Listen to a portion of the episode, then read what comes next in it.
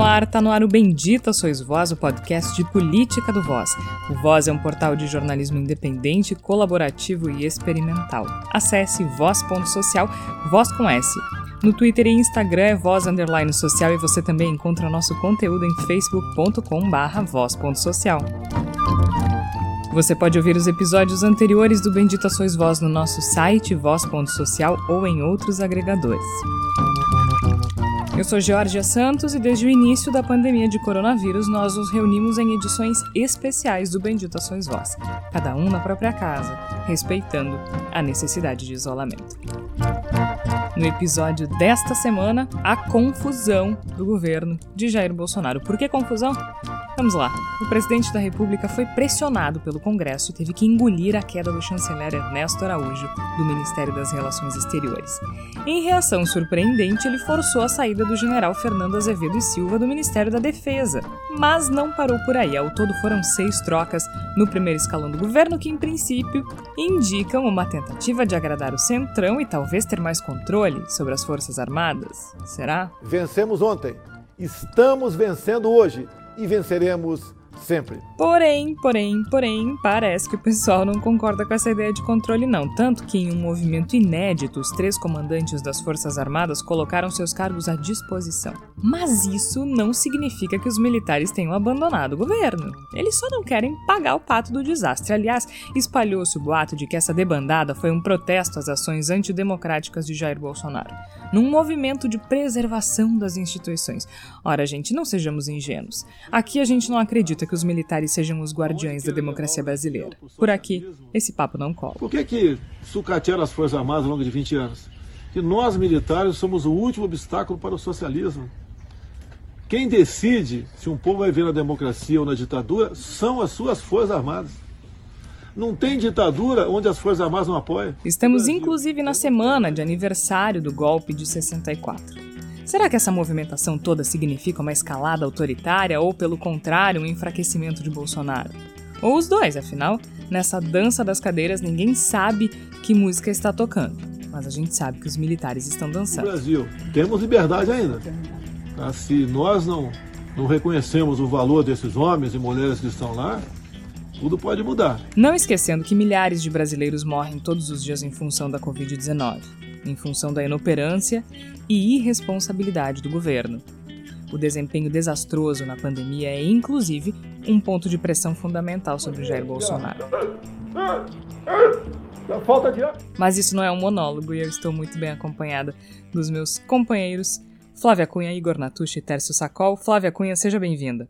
Pois é, Georgia, que confusão, né? Na verdade, parece que os brasileiros não podem ter um dia de sossego. Já não basta a pandemia, já não basta a péssima condução do governo federal em relação a essa crise sanitária gravíssima.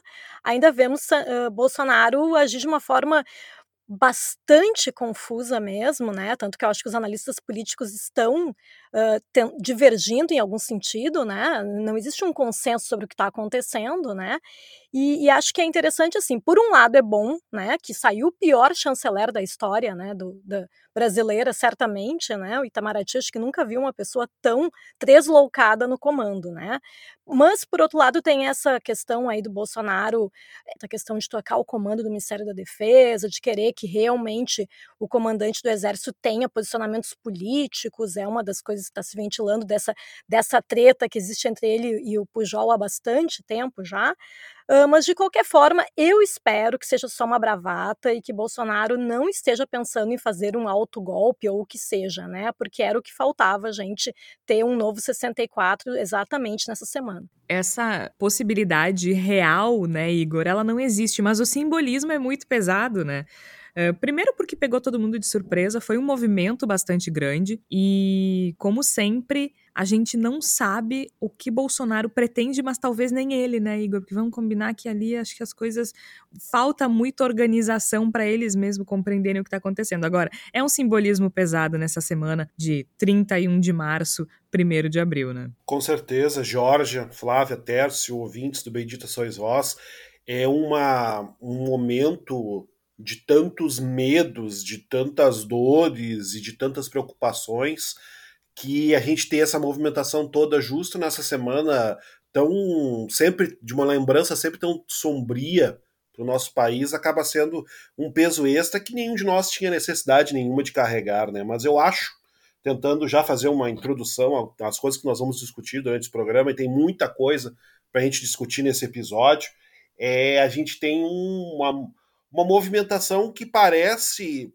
só fazer algum sentido enquanto movimento mesmo, né? Porque a gente sempre teve o Bolsonaro como uma, uma figura que se destaca, que tem como seu grande superpoder a disposição de sempre se movimentar, mesmo nas situações em que os demais estão receosos ou com nojo de fazer esse movimento. Ele sempre se movimenta. E me parece que talvez o grande conteúdo dessa confusão toda que nós estamos vendo nesse início de semana seja justamente o fato de um presidente acuado, um presidente cheio de pressões, que percebe claramente que está perdendo o, o pulso do poder, fazer uma série de movimentações meio espalhafatosas, justamente para que se volte a discutir ele e não as coisas que o pressionam. Mas eu acho que a gente está num momento que a gente tem que discutir cada vez mais as coisas que pressionam o Bolsonaro, que podem fazer, sim, com que o seu governo desastroso e genocida seja abreviado para o bem do país. Eu fui empolgada conversando com o Igor e nem dei oi nem nada, né? Mas tu sabe que tu é sempre bem-vindo, né, Igor? eu sei, querido, eu sei. a pessoa, assim, a âncora se perde, é muita confusão, Tércio Sacol, mas assim, é interessante também a gente ver que essa confusão causada, causada pelo Bolsonaro não, causada pela falta de habilidade do Bolsonaro, talvez. Mas é interessante que a gente vê que o Congresso está agindo, né? A gente vê que finalmente o Congresso está pressionando, a gente não sabe se pelos motivos certos, mas está pressionando, e isso é interessante, né? É muito, é muito bom de a gente perceber que o Bolsonaro não pode tudo nesse país, afinal de contas, a gente não sabe qual vai ser a consequência disso. Vamos conversar um pouquinho ao longo do programa, mas é bom saber também que ele recebe essa pressão, né, Tércio? Seja bem-vindo. Obrigado, Georgia, Flávia, é, Igor e nossos ouvintes. Eu acho que é bom, mas também nos remete à, à ideia do presidencialismo de coalizão, que no Brasil é mais coalizão do que presidencialismo. É, e no caso do, do, do Bolsonaro, isso é bom, porque é um poder com capacidade de moderar. Ao mesmo tempo que eu fico pensando, Georgia, que dá para traçar um paralelo, eu sei que alguns historiadores, cientistas políticos vão ficar indignados com o que eu vou dizer agora, mas dá para traçar um paralelo para pensar que o Collor foi em grande parte refém uh, do seu centrão, né? Não se chamava centrão, mas dessa desse alinhamento ideológico não bem costurado com a Câmara. O Fernando Henrique, as emendas parlamentares uh, são muito importantes, até inclusive a da reeleição, que acabou garantindo um segundo mandato para ele. Nós temos depois o Lula, uh, a ideia do mensalão, né, que não é nada mais, nada menos do que a contratualização desse, desse momento, desse contexto, dessa realidade que envolve o Centrão. A Dilma caindo por falta de articulação política, entre outras coisas, mas sobretudo falta de articulação política, é algo que é notório problema dela como gestora. Isso está mapeado. Tanto, né, Tércio? Desculpa te interromper, mas é tanta falta de articulação política que quem, quem os artífices desse, desse, desse golpe institucional que ela sofreu uh, foi o, um dos foi o vice, né? Aliado de sempre, de um partido que sempre foi aliado também. Ou seja, ela foi traída por aliados. Isso. Essa é uma prova da falta de, de, de, de, de poder de articulação, né? É, eu, eu, eu não sei, é uma leitura que eu faço, né? Que o Temer é o primeiro presidente do Centrão. Uh, não que o Fernando Henrique e o Lula não tivessem se alinhado em algum momento, mas o Temer é, é a representação mais fiel do Centrão enquanto identidade política uh, nacional. E foi um fracasso do ponto de vista da popularidade. O que me dá a entender, e é uma leitura muito rasa, eu sei, de que o Centrão não quer a, a gestão. O gestão não, a, a, o Centrão não quer o ônus, ele só quer o bônus. E ele está conseguindo parcialmente o bônus com essa articulação, muito embora uh, já dê para dizer que ele não se satisfaz só com o que está sendo dado como carta, tá, Jorge? Acho que ministérios muito importantes, como o da cidadania e direitos humanos, é, como o do meio ambiente, como o da educação, eles ah, ainda são é, admirados de longe por parte dos partidos, sobretudo porque está cada vez mais caro dar suporte ao governo Bolsonaro, um governo impopular, um governo odiado pela maioria das pessoas, passa a ser muito caro dar esse suporte. Então a gente já vê ali alinhamentos políticos dizendo que efetivamente não quero só os cargos, quero dinheiro, quero uh, emendas parlamentares, quero futuro, quero perspectiva e quero também poder assediar um governo uh, que, se não cumprir minhas vontades, eu me, vou lá me bandear para o outro lado. Isso é o que sempre fez o Centrão, né? É a, é, é a gênese do Centrão, né? É assim que ele opera e acho que a pressão uh, que o Centrão finalmente começou a fazer com o pretexto, que seja pretexto da pandemia, Igor, Uh, funcionou com o Bolsonaro dessa vez. Então vamos, vamos conversar aqui com os nossos ouvintes e entre nós vamos primeiro falar sobre as trocas, né? Quais são as trocas para daí a gente poder entender de que forma essas trocas uh, afetam a política nacional e a gente fazer uma análise, né? Nessa semana uh, de um aniversário triste do golpe de 64, a gente se pergunta o que, que isso significa para as nossas instituições, o que, que, que isso significa para a nossa democracia que já está tão machucada, né? Tão agredida nos últimos anos. Então, o presidente Jair Bolsonaro fez uh, a maior série de trocas de uma vez, né, desde o início do governo. Foram seis ministros que deixaram os cargos em um único dia. Essas mudanças elas afetam o Ministério da Defesa, Relações Exteriores, Ministério da Justiça, Casa Civil, Advocacia Geral da União e Secretaria de Governo. A pressão do Centrão ela resulta na queda do ministro das Relações Exteriores, o chanceler Ernesto Araújo, que sempre fez um papel absolutamente ridículo só para a gente só fazer um parêntese aqui antes de falar das outras trocas, o chanceler Ernesto Araújo escreveu uma carta de demissão, enfim, como, como é praxe, né? E, e ele abre essa carta, ele começa dizendo: querido chefe, eu juro para vocês é, que eu achei que era fake, sabe? Essas coisas que a gente faz piadinha e, e edita os documentos oficiais para brincar, para fazer meme. Eu juro, juro para vocês que eu achei que fosse, que fosse um meme, mas não era. Então, o querido chefe uh, do Ernesto Araújo. Mas uh, só voltando ali a questão ontem, por exemplo, na, na segunda-feira, dia que aconteceram essas trocas, dia 29 de março, o diplomata Roberto Abdenur, uh, que é um, é um diplomata brasileiro, que, enfim, foi uh, atendeu a, a última missão dele foi a Embaixada do Brasil em Washington, D.C., então ele tem uma relevância bastante importante. Ele diz que foi o maior retrocesso da história da diplomacia brasileira, né, o Ernesto Araújo. Então, essa é a primeira concessão ao Centrão. A segunda é a ida da deputada federal Flávia Arruda, do PL do Distrito Federal, para a Secretaria de Governo em substituição ao general Luiz Eduardo Ramos. Ela é o nome do partido do Valdemar da Costa Neto, não esqueçamos, tem o apoio do Arthur Lira, então ela já chega com essa força. E passa a ser responsável pela articulação política do Palácio do Planalto. Então a gente tem, sai um general que estava num cargo político e assume a deputada federal Flávia Arruda, do Centrão, apoiada pelo presidente da Câmara. Né? Um outro movimento importante, acho que a gente não precisa citar troca por troca, mas assim, é a saída do general Fernando Azevedo e Silva do comando do Ministério da Defesa, porque em princípio foi uma coisa que surpreendeu, em princípio teria sido uma demissão. Na carta de demissão ele fala uh, sobre o quanto ele manteve, de certa forma, a independência né, das Forças Armadas ao longo do período em que esteve no comando do Ministério da Defesa e foi uma cutucadinha ao presidente, né? Ele fala sobre a responsabilidade institucional das Forças Armadas e sobre o quanto ele preservou esse caráter durante o governo, dando aí um recado de que talvez não tenha cedido a pressões políticas do governo Bolsonaro. Isso ocasionou uma preocupação né, dos integrantes das Forças Armadas, porque afinal de contas não é uma simples troca né, para acomodação de espaços do, do, primeiro escalão do governo pode ser encarada como uma tentativa do Bolsonaro de controlar as Forças Armadas ou de, ou de ter esse controle. Então, acho que essas são as principais, né? E claro, a gente não pode esquecer também que para o comando do Ministério da Justiça, o Bolsonaro escolheu um delegado da Polícia Federal, o Anderson Torres, que é amigo da família. Não esqueçamos disso também. Amigo da família Bolsonaro, bastante, bastante acomodado aí nessa, nessa troca dos, dos ministérios. Então, só para a gente resumir aqui, Secretaria de Governo da Presidência da República sai General Luiz Eduardo Ramos, que vai para a Casa Civil, entra a deputada Flávia Arruda. No Ministério da Defesa sai Fernando Azevedo e Silva, entra General Walter Souza Braga Neto, que estava na Casa Civil. Ministério das Relações Exteriores sai Chanceler Ernesto Araújo, entra Embaixador Carlos Alberto Franco França. Na Advocacia Geral da União sai José Levi de Melo do Amaral Júnior entra André Mendonça, que estava no Ministério da Justiça. No Ministério da Justiça e Segurança Pública sai André Mendonça, que vai para a Advocacia Geral da União, entra o delegado da Polícia Federal Anderson Gustavo Torres.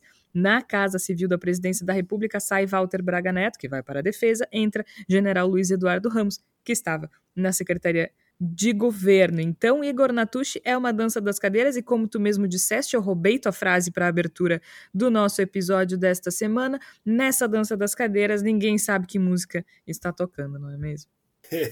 É verdade, Jorge. Inclusive, talvez a gente não tenha uma só música tocando, né? Talvez a gente tenha várias músicas tocando ao mesmo tempo e por isso que a gente não consegue entender qual delas está tocando mais alto ou é mais importante no fim das contas. Porque quanto mais eu penso em tudo o que aconteceu, reforma ministerial absolutamente inesperada por parte de Jair Bolsonaro, me parece claro que a gente tem uma série de movimentos e de interesses que acontecem ao mesmo tempo, e isso faz com que seja muito difícil a gente achar um encadeamento lógico, porque ele não existe. Me parece que não existe claramente uma estratégia por trás dessas movimentações todas, mas sim uma tentativa de Jair Bolsonaro de matar vários coelhos com uma só cajadada, de tentar resolver vários dos seus problemas reais ou imaginários de uma vez só e acabou se criando essa, essa confusão toda que nós vimos no dia de ontem, né? Porque o dia, como é que começou? Acho importante a gente voltar e pensar como começou o dia de ontem. De, no caso, a gente está gravando na terça-feira, né? E como começou a semana, essa louca semana de aniversário do golpe militar a gente tinha um Bolsonaro que aparecia como um fracote, uma pessoa enfraquecida na sua posição de poder, que ia entregar a cabeça do Ernesto Araújo, um dos seus ministros mais leais e mais ideologicamente alinhados com o presidente, um um ministro que tinha uma devoção quase infantil pelo presidente Jair Bolsonaro e entregar a cabeça desse ministro tão leal, e a gente sabe quanto o Bolsonaro valoriza a lealdade, numa bandeja. E isso era uma demonstração muito clara da sua fraqueza, da sua incapacidade de se impor politicamente num momento em que era pressionado por todos os lados. E o que a gente viu a partir daí? A gente viu uma série de movimentações, nem todas coerentes, mostrando um presidente que tenta sair dessa posição, que tenta sair desse, de, dessa, dessa posição de alguém que está, por assim dizer, uh, sendo vítima dos acontecimentos e se transformar em alguém que pauta os acontecimentos, pauta as discussões, volta a estar, em protagonismo. E entre muitas coisas, isso acabou também sobrando para o Ministério da Defesa, como a gente viu, e aí já atendendo um outro interesse de Jair Bolsonaro, que é o interesse de se blindar, me parece. Eu acho que a gente teve muitas discussões a respeito da possibilidade de ser uma, uma ação assertiva de Jair Bolsonaro no sentido de um endurecimento do regime. Eu acho que isso, evidentemente, é parte da realidade do que está acontecendo, porque sempre foi o interesse de Jair Bolsonaro. Não é como se Jair Bolsonaro, em algum momento, não tivesse demonstrado interesse de endurecer o regime a seu favor, então é óbvio que ele continua fazendo isso e todas as suas atitudes terão, de certo modo, esse tipo de subtexto, mas me parece que é mais uma movimentação para se blindar, para colocar nesses lugares importantes, estratégicos, no Ministério da Defesa, no Comando do Exército, na Advocacia Geral da União, pessoas nas quais ele confia e estão dispostas a fazerem papel de ventríloco dos desejos de Jair Bolsonaro. Me parece que é muito isso que movimenta essas, essas modificações, especialmente no núcleo militar. E aí a gente vê uma movimentação por parte das Forças Armadas, que ainda há uma certa dificuldade de entender até que ponto ela é definitiva, porque ela pode não ser exatamente um passo para fora do governo, mas me parece muito claro que as Forças Armadas estão, pelo menos, tentando passar um recado de que não estão dispostas a serem um mero braço auxiliar do bolsonarismo. E eu acho que essa do, dos comandantes das Forças Armadas entregarem juntos, ao mesmo tempo, os seus cargos para o governo, é uma demonstração de que eles não estão dispostos a serem vistos na posição de subalternos do governo Bolsonaro, porque obviamente eles têm que ser uh, até certo ponto submissos ao governo, porque o, a função do exército é servir ao governo, mas eles não querem ser vistos como subalternos, como figuras que se posicionam de maneira servil diante do governo Bolsonaro. E me parece que isso é um dos elementos mais importantes, mais significativos que a gente está vendo. Se coloca como talvez o, os militares pudessem estar sendo reposicionados de forma a gerar um núcleo mais simpático a Jair Bolsonaro no, no poder. Só que a coisa é muito mais complexa do que isso, né? Não, não se trata de simplesmente tirar o cara que não é bolsonarista e colocar o outro que é mais simpático ao Bolsonaro e chegar a gritar: esteja dado o golpe, povo, tem que ficar todos com medo, porque agora acabei de dar o golpe de Estado e esse general aqui de quatro estrelas vai me apoiar. Essas pessoas que estão no, no governo, ou que estavam no governo, continuam sendo a alta cúpula das Forças Armadas. Então a gente tem um exército que esteve, o exército, umas Forças Armadas que tiveram sempre no governo, que são governo, que estão no governo, e isso tem que ser sempre lembrado. Esse governo, em boa medida, é um governo militar desde o início. Então, todos os frutos amargos, negativos, podres e assassinos desse governo têm sim a farda das Forças Armadas, mas parece que as Forças Armadas estão dizendo para Jair Bolsonaro e tentando dizer para os outros poderes se esse é o jogo, nós não vamos jogar. Isso eu acho que é uma coisa muito importante a gente ter em mente.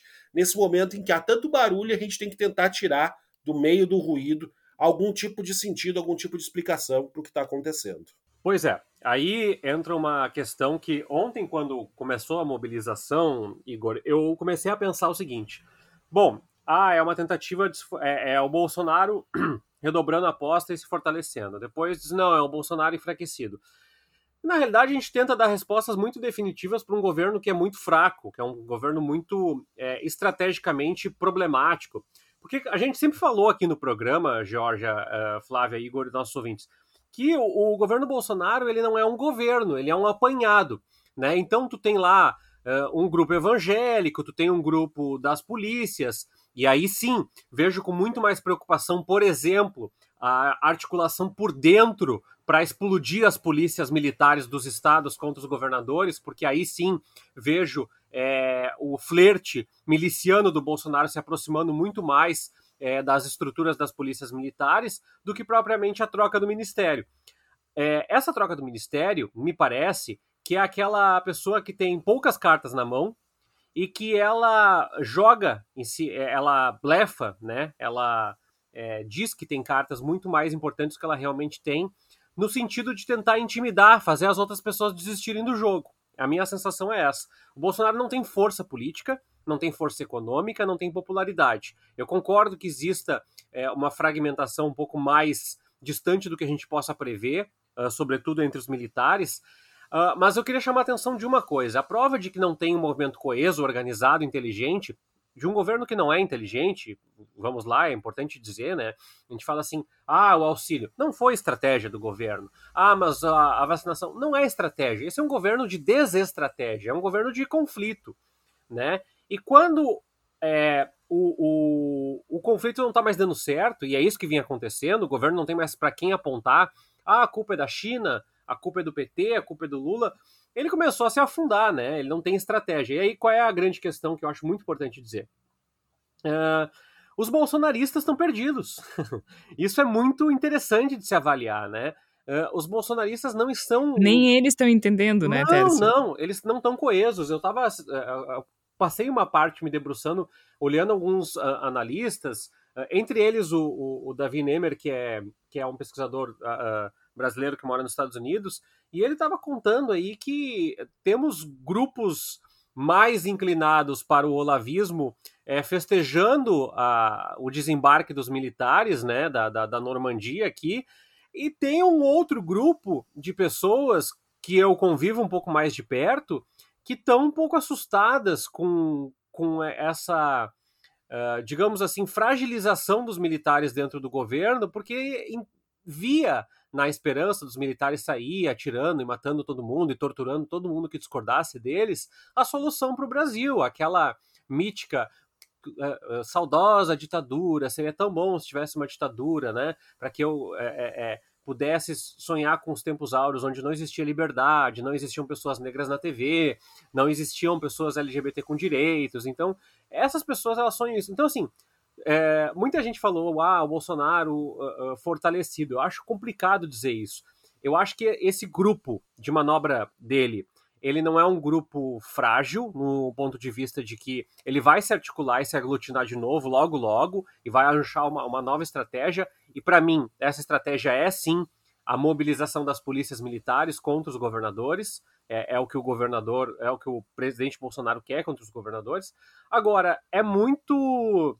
É muito cedo, muito complicado, muito complexo a gente avaliar de que é um movimento coeso. Eu acho que o Bolsonaro está atirando para todos os lados, tentando uma sobrevivência. Vamos garantir o centrão na articulação política e nas relações exteriores não é garantir o centrão, mas é atender ao pedido do centrão e vou tentar é, é, é, me reaglutinar ideologicamente, colocando alguém que possa eventualmente uh, fazer as Forças Armadas ficarem a meu serviço, como se fossem é, é, camareiros do, do governo, que é isso que ele deseja, né? Ele já falou mais do que uma vez, né, Georgia? O meu exército não é teu exército, Bolsonaro. Aliás, não é nada, nem a tua inteligência, porque sequer inteligência tu tem.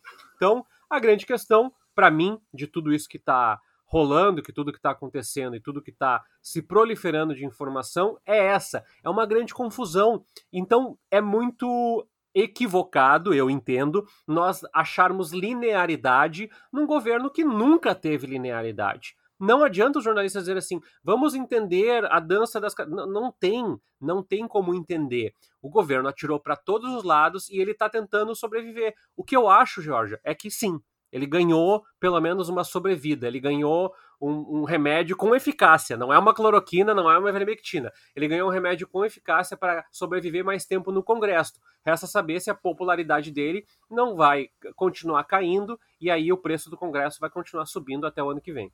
Tércio, eu só queria complementar em relação a essa questão aí das Forças Armadas, né? Primeiro que, assim, eu sou a mais veterana aqui do, do grupo, né? Então, assim, eu lembro, ainda que vagamente, do governo Figueiredo, né? E da gente ver tantos generais nos noticiários, né? naquela época que já era de reabertura política, então se falava um pouco mais, e para mim é muito ruim ver essa, essa naturalidade com que a gente vê a grande mídia falando sobre os militares no poder como se isso fosse uma coisa absolutamente normal. Eu não acho normal numa ah, democracia. Concordo muito contigo, Flávia. É, pois é. Eu, que eu, bom eu, tu tá dizendo isso eu fico bastante preocupada, na verdade, sabe? Eu não, eu não sei se as pessoas.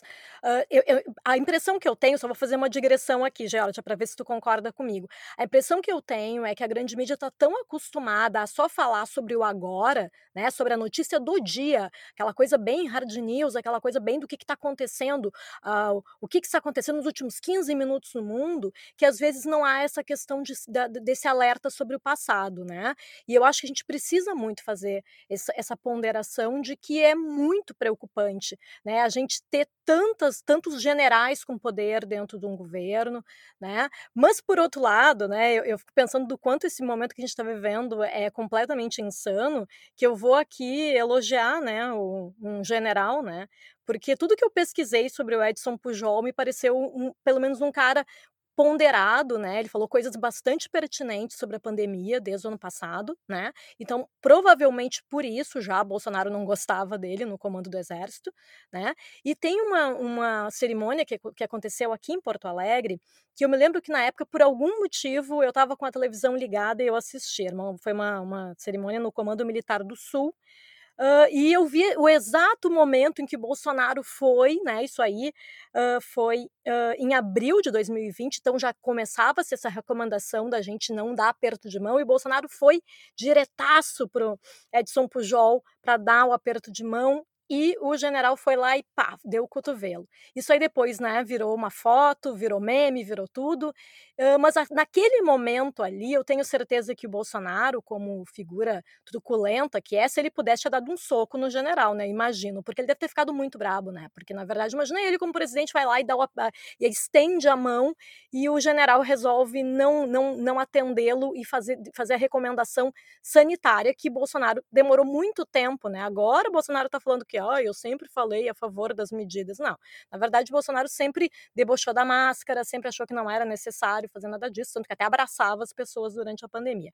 Mas de qualquer forma, acho que é preocupante sim né, essa sinalização que Bolsonaro dá, ainda que não tenha um efeito prático, eu fico preocupada pelo simbolismo mesmo, né? A gente já falou aqui ao longo do episódio sobre isso.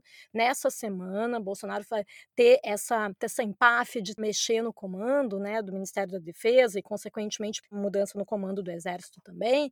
Eu acho muito preocupante e acho que sim, existem as viúvas da ditadura que a gente, em determinado momento, era até um pouco caricato, era até um pouco engraçado, mas eu acho bastante preocupante preocupante ainda ter pessoas que sejam viúvas de um, de um regime militar em pleno século XXI no Brasil, né? Eu acho que exatamente, eu acho que por mais que tenha existido a Comissão da Verdade há alguns anos, né? Eu acho que ainda falta se falar um pouco mais a respeito, né?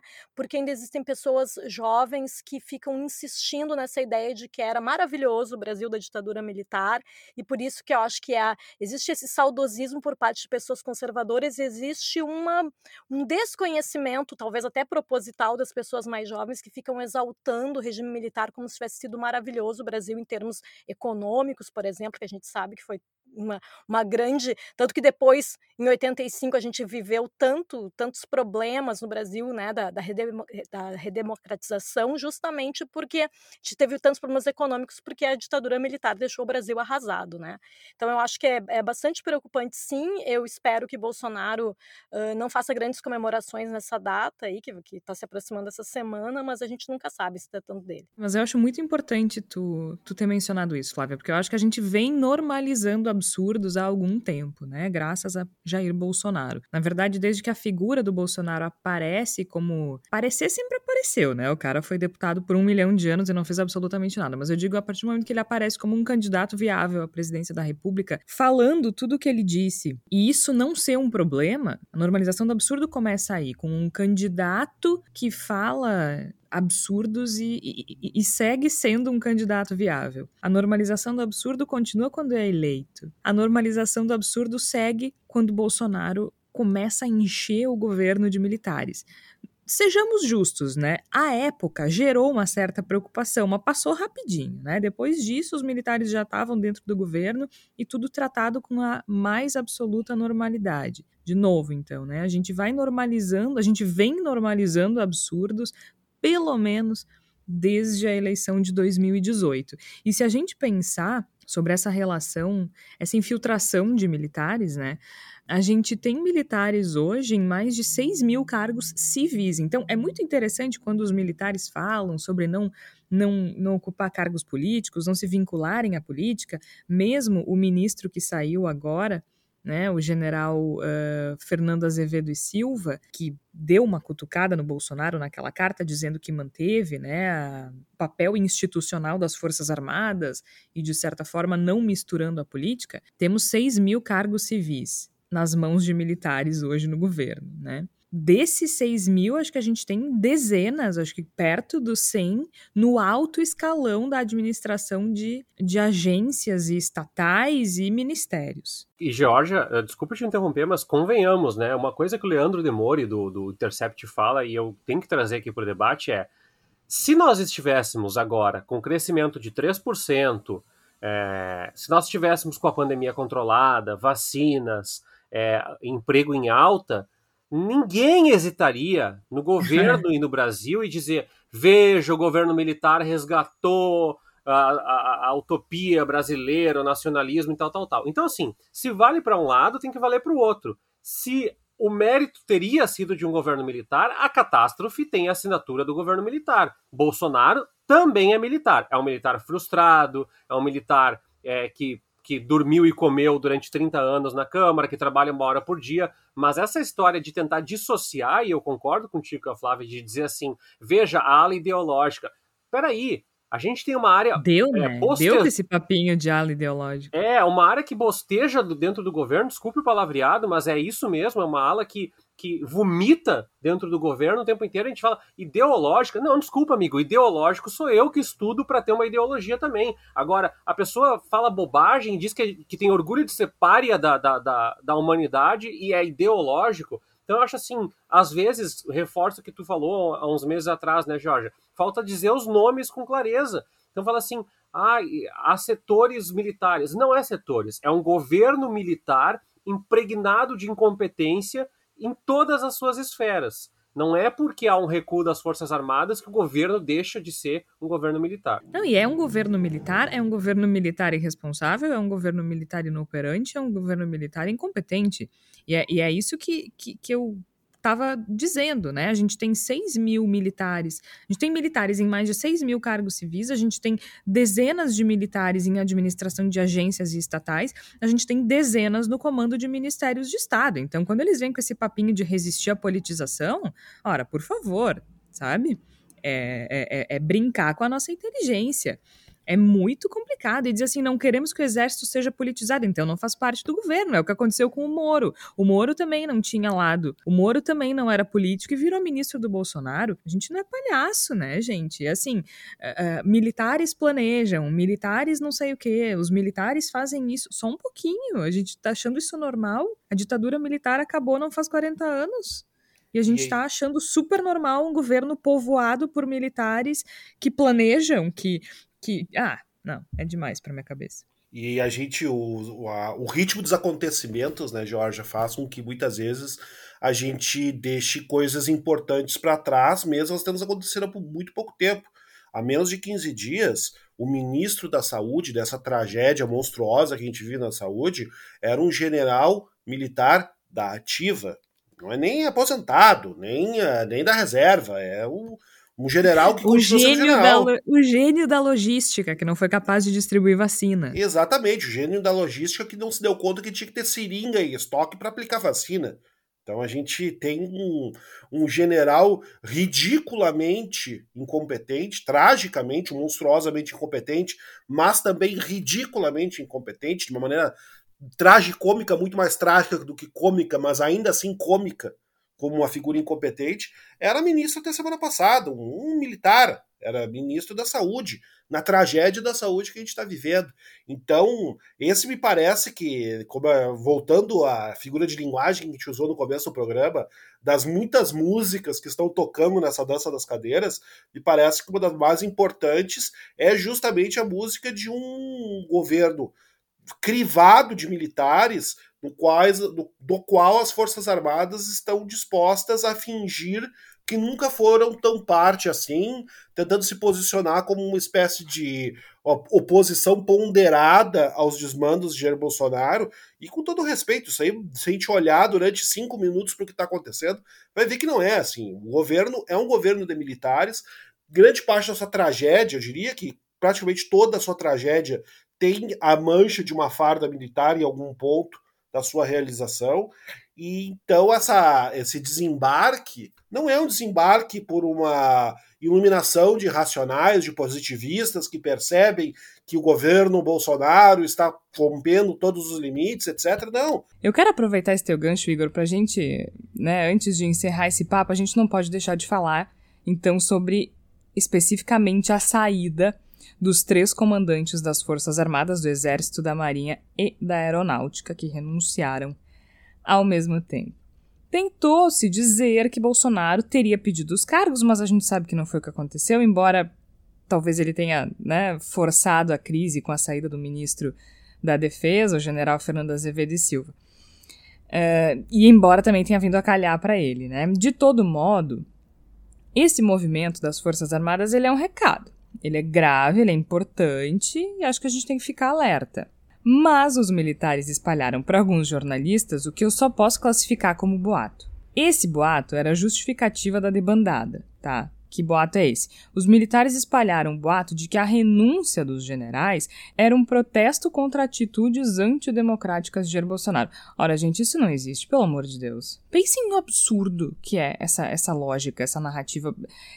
Então quer dizer que já que o presidente estaria cogitando e armando um golpe de Estado, as Forças Armadas em protesto deixariam um lugar vago para facilitar a vida do golpista. Não faz sentido. Sem contar que assim, gente, hoje é dia 31 de março, né?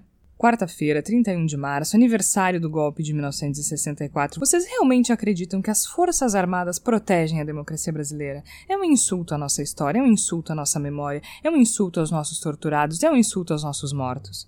Pelo amor de Deus, os militares só estão tentando descolar a imagem desse governo absolutamente ridículo, só isso. Isso é uma, uma, uma debandada de setores que percebem que o navio está afundando.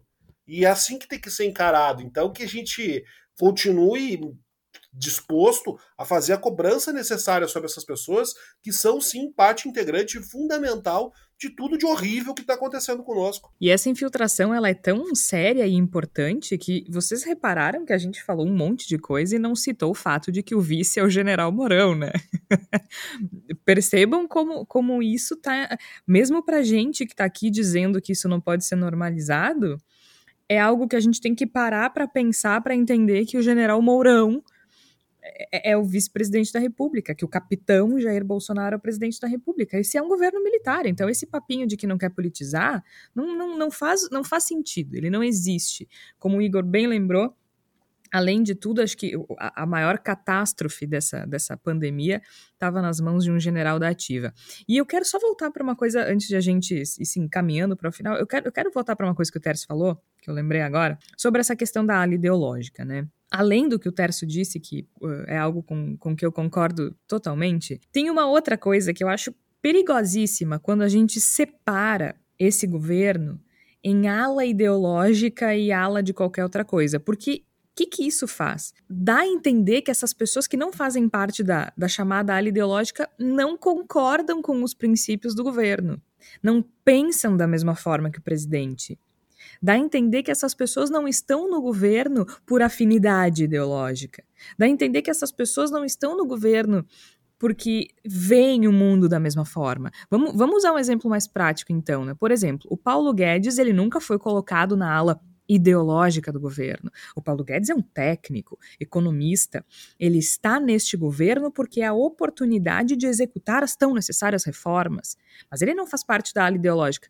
Ai, sabe? Então tá. Paulo Guedes não não pensa igual o Bolsonaro, não, não, não enxerga o mundo do mesmo jeito, não quer o mesmo Brasil. Gente, só um pouquinho. Se não quisesse, não, fazia, não faria parte do governo. É, e... isso, isso vale para o Paulo Guedes, isso vale para o Mandetta, isso vale para o Moro, isso vale para quem já saiu, para quem está ainda lá.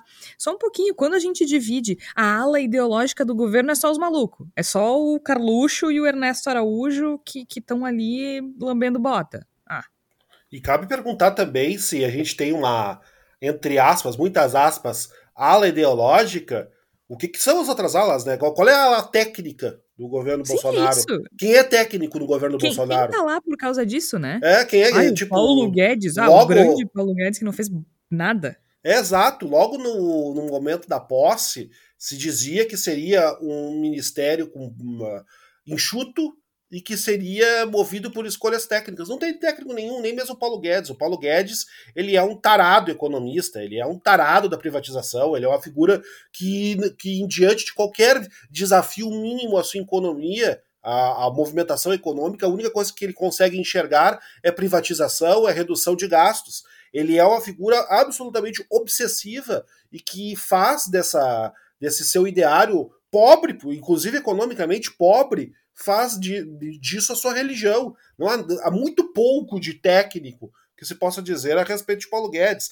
Então, a ala ideológica, todo mundo é ideológico nesse governo, e quando eu falo em ideologia, nem estou falando ideologia que o Tércio mencionou durante o programa, da pessoa que estuda, que forma o seu pensamento, de forma a ter uma ideologia. A gente está falando aqui da, de, de gente que tem algumas ideias soltas na cabeça e que se organiza em torno de alguns recalques. A gente não tem sequer uma, um direcionamento efetivo do ponto de vista de uma estratégia ideológica do governo.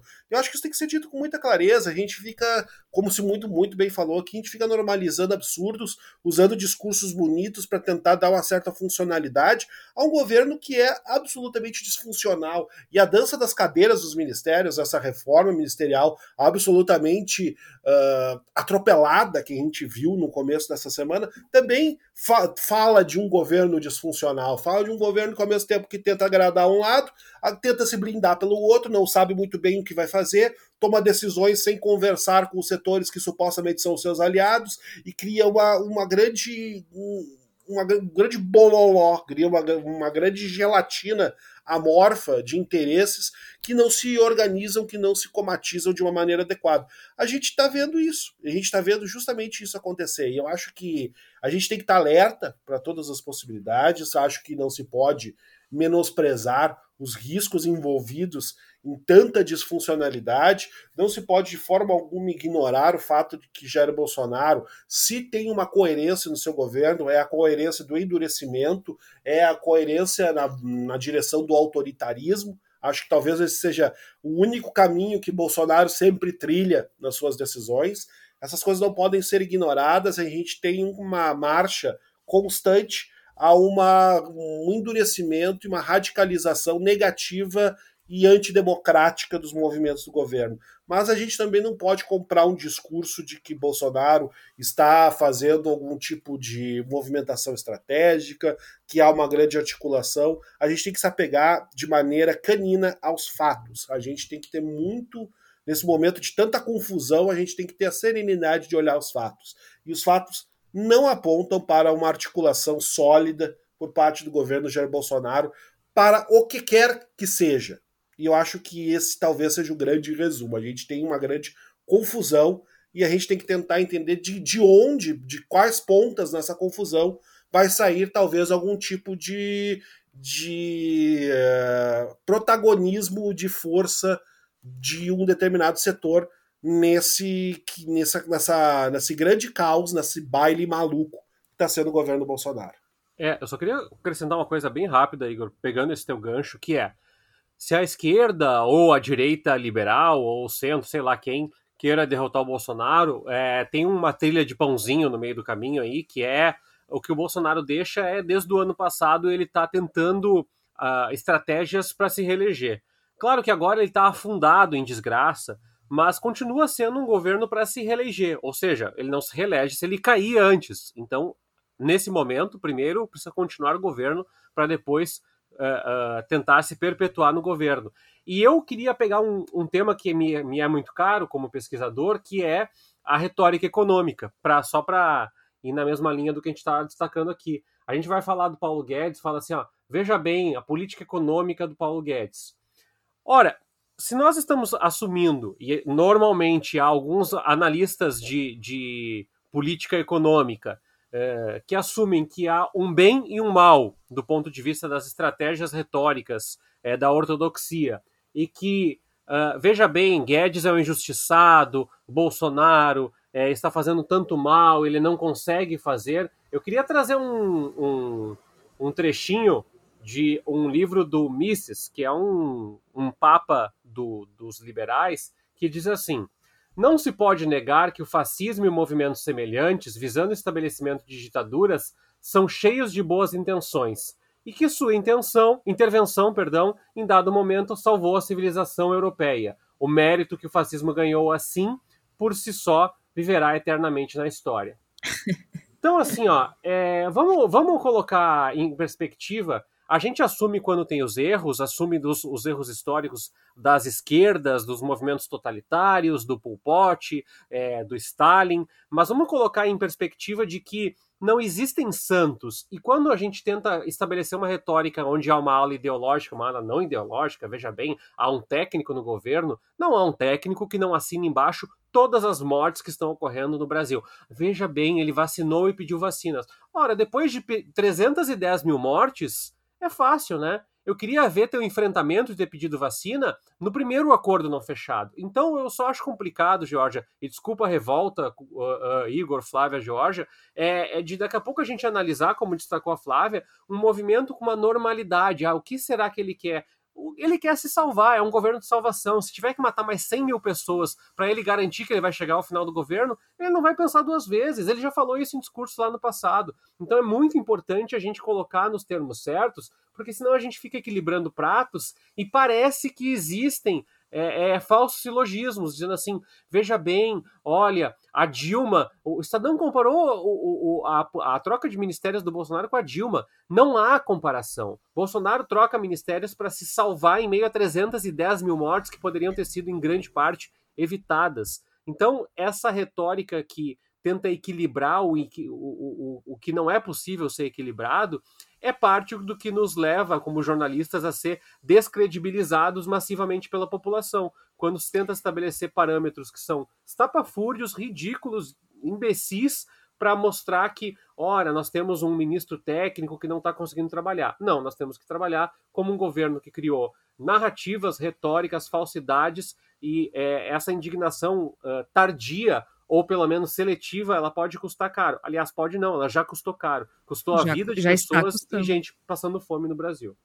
Sem dúvida, já custa muito caro, né? E eu acho que a gente tem que ter muito cuidado com esses paralelos. Ontem também eu estava assistindo a Globo News, a Miriam Leitão, eh, entre outros jornalistas, estava conversando com o diplomata Roberto Abdenur, e ela disse: Ah, o senhor que foi crítico na gestão eh, Lula, o senhor entende que agora, com o chanceler Eduardo Ara, Ernesto Araújo era, era pior, era muito pior, enfim, ela né, disse o senhor que já criticou Lula que uh, uh, fale sobre esse momento.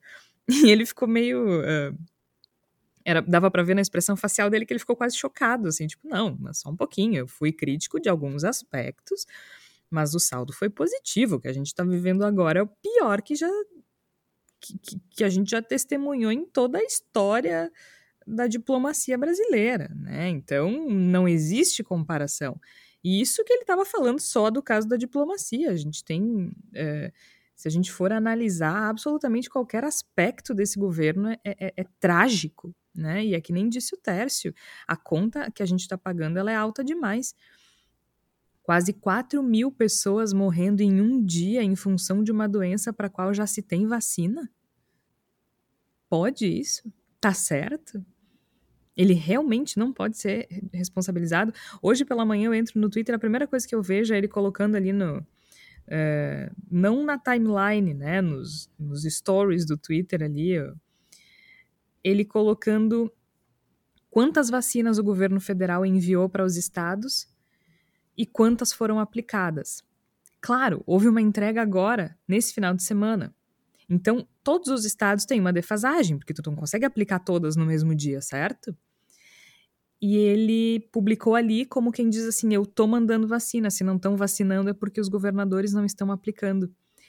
Qual é o objetivo de o presidente da República criar esse tipo de situação de, de, de, de, de conflito com os governadores dos estados em uma situação, em um tema tão crítico, tão urgente, tão grave? Obviamente, se, se eximir da responsabilidade. Dizer, ó, se não tem vacina, a culpa não é minha. É tua sim. É tua sim. Porque se não fosse tua culpa, a Pfizer teria entregue aqui mais de 70 milhões de doses em dezembro. Então, é tua culpa sim. E le... como, é, como é que a gente costuma dizer, né? Toma que esse filho é teu. Embala que esse filho é teu. A culpa é tua. Eu não vou dizer que a, que a gestão dos governadores e dos prefeitos é, é perfeita. No último episódio, a gente falou no Guia para Conversar com Negacionistas, que é uma subjetividade nossa.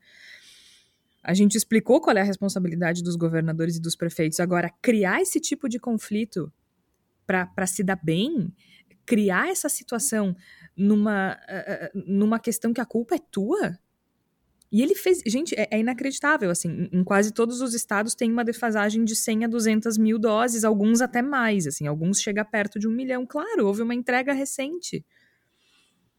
Então, assim, é, ele é podre, o governo é podre, e a gente tá num barco à deriva, assim, né? Que bom que agora tá existindo alguma pressão. De novo, como eu disse no início do episódio, não sei se o, se o motivo é o certo, Provavelmente não.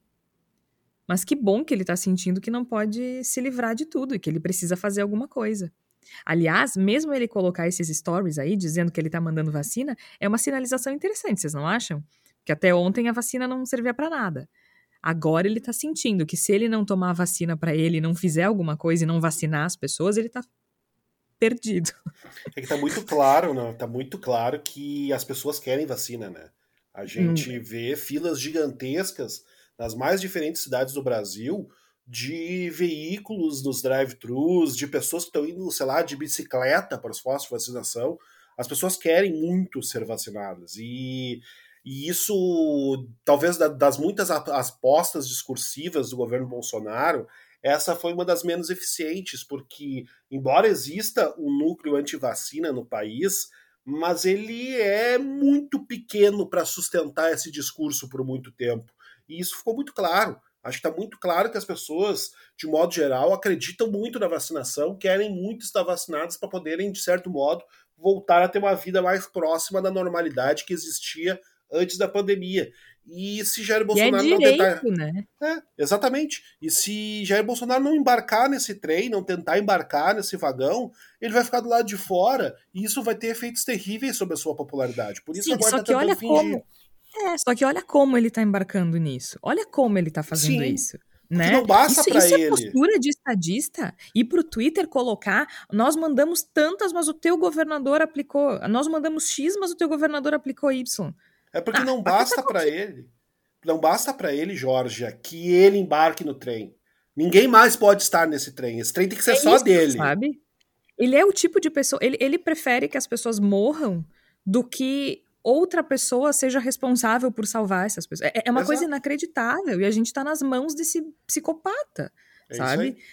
É, eu fiquei, eu fiquei transtornada quando eu vi isso no Twitter hoje, porque assim, é, é, esse é o tipo de discussão a que a gente está submetido.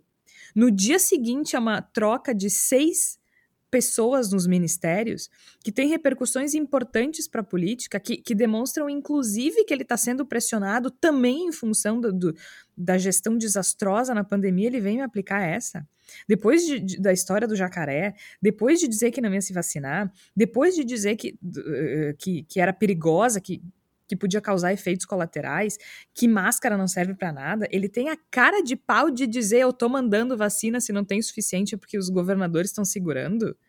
Que crie vergonha na cara, porque com toda a responsabilidade dos governadores que os governadores têm e têm, porque se a gente pegar o, Rio Grande do Sul agora aqui, né, eh, sirvam nossas façanhas de modelo a toda a terra estão servindo, né? Somos capa do uh, capa não, somos matéria no The New York Times e no Wall Street Journal como um exemplo de, de desastre, Porto Alegre especificamente, né?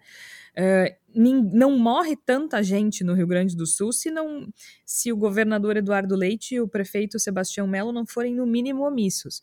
Agora, também se não fosse por eles, a situação seria muito pior. Por eles, pelo Melo não, né? No caso do, do Eduardo Leite, que até conseguiu segurar as pontas por um tempo. Então, assim, a solução para o Bolsonaro é, é, é, é, colocar a população contra os governadores? É colocar a população contra os prefeitos? Se não fosse o Dória, como é que teria sido em São Paulo? Eu nunca achei que eu fosse dizer isso, mas como é que teria sido? Porque ele enfrentou.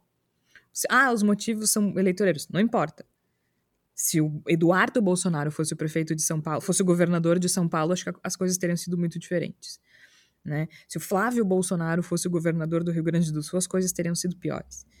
E, de novo, eu não estou elogiando. Como eu falei no episódio passado, acho que não morre tanta gente sem governadores e prefeitos omissos. Agora, essa conta, essa culpa, ela é do Bolsonaro.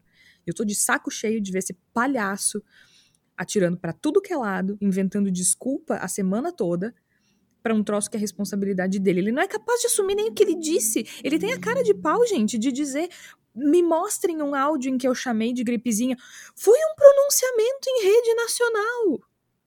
Não é nenhuma gravação de, de um dos, dos, dos dos, dos, dos dele que ficam em torno daquele cercadinho no, no Palácio do Planalto, não foi nem isso. Foi num pronunciamento em rede nacional e ele diz: me mostrem onde eu falei. É inacreditável, é inacreditável. Eu tô cada vez mais bravo. Mas enfim, a gente vai se aproximando do final. Acho que é muito difícil a gente não fazer um programa ultimamente em que a gente não fique ou deprimido ou pistola, né? Então hoje é o dia de ficar pistola. Acho que é melhor, né? Acho que é melhor a gente ficar brabo do que triste. Não que eu não esteja triste também, mas aí. Motivos outras... não faltam, né? Motivos, Motivos não, faltam. não faltam. Então a gente lida do jeito que pode, né, Igor? A gente dá um jeito. Exatamente, uh... né? É, a chaleira tá fervendo e a fumaça tem que sair por algum lugar. Ah, por favor, que é isso. E chega de, de, de, atormentar os amigos também, né? De vez em quando a gente tem que desabafar no microfone, senão os amigos vão cansar da gente. Que nem eu tava comentando com o Tércio ontem que eu fui dar feliz aniversário para um amigo meu que é nosso ouvinte, o Felipe. Não, mentira. Ele, ele veio me dar feliz aniversário. Eu tava pensando, o aniversário dele não é por agora. Ele veio me dar feliz aniversário, aí a gente conversou e tal, e ele disse que, que escuta toda semana e, e, e que a gente deprime ele, né? Uh, e aí eu falei, cara, não sou eu que te deprimo, é o Bolsonaro, sabe? Não é culpa minha. Não vou assumir essa responsabilidade. Mas que bom que tu nos escuta.